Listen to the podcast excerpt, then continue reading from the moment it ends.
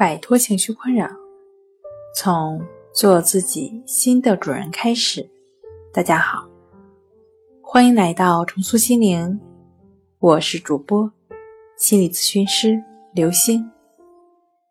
今天要分享的作品是：爱干净是强迫症吗？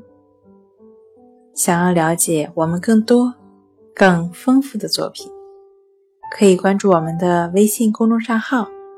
重塑心灵心理康复中心。爱干净、讲卫生是一种良好的生活习惯。一个好的生活习惯对生活是有帮助的，也会给人带来愉悦的感觉。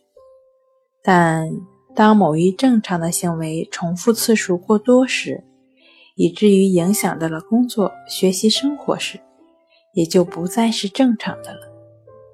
所以，如果爱干净、讲卫生的程度发展到影响正常生活、影响正常的人际交往，那么也就成了问题行为。但是不是强迫症，需要按照强迫症的诊断标准来判定。一旦呢，您会有社会功能损害，比如说影响到工作、学习、生活，然后。会有强烈的痛苦感的时候，建议您及早就医。